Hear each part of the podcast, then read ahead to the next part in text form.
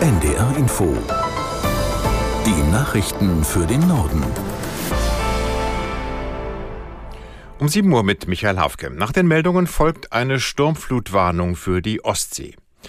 Der Treibhausgasausstoß in Deutschland ist vergangenes Jahr im Vergleich zu 2022 um 10 Prozent gesunken. Das besagt eine vorläufige Auswertung der Denkfabrik Agora Energiewende.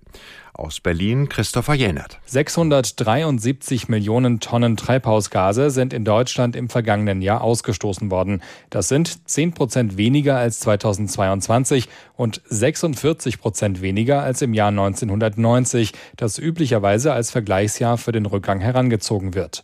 Grund für den Rückgang ist unter anderem weniger Nachfrage nach Strom und daher auch weniger Verbrauch von Kohle. Gleichzeitig ist auch der Anteil von Windkraft und Solar gestiegen. Aber der niedrigere Energieverbrauch, unter anderem auch von Gas, kommt auch von einer krisenbedingt gesunkenen Industrieproduktion. Von Agora Energiewende heißt es deshalb, nur ein kleiner Teil des CO2-Rückgangs ist wirklich nachhaltig.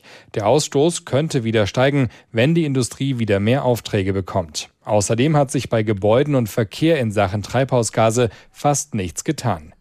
Wegen des Dauerregens bleibt die Hochwasserlage in Niedersachsen angespannt. Erst zum Wochenende bessern sich die Aussichten. Aus der in der Nachtredaktion Marc Frangipane. In Oldenburg ist der Pegelstand der Hunde zwar weiterhin hoch, aber in der vergangenen Nacht nicht gestiegen.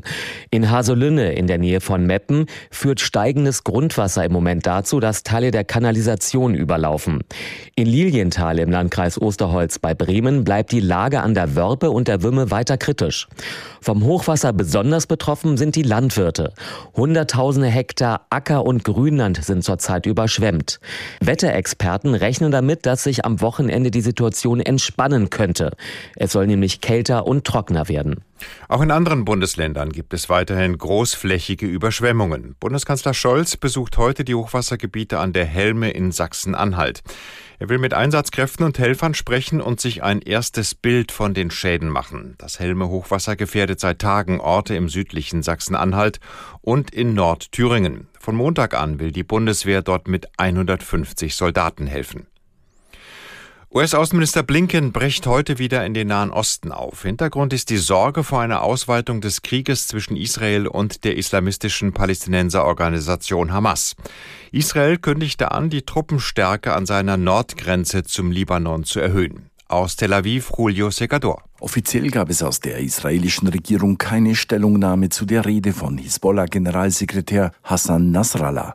Dieser hatte darin Israel für die Tötung des Hamas-Funktionärs al-Aruri in Beirut verantwortlich gemacht und von einem eklatanten israelischen Angriff gesprochen, zu dem man nicht schweigen dürfe. Sollte Israel gegen den Libanon in den Krieg ziehen, so Nasrallah, wäre die libanesische Reaktion uneingeschränkt. Dennoch ist weiterhin unklar, ob die Hisbollah als Reaktion stärker als bisher die militärische Konfrontation mit Israel suchen wird. In Japan suchen Einsatzkräfte weiter nach Überlebenden des Erdbebens. Mehr als 50 Menschen werden noch vermisst. Es wird befürchtet, dass es in der schwer betroffenen Küstenstadt Wajima auf der Halbinsel Noto noch viele Verschüttete gibt. Ministerpräsident Kishida rief zu einer umfassenden Anstrengung auf, so viele Leben wie möglich zu retten. Die Zahl der geborgenen Toten ist auf 78 gestiegen.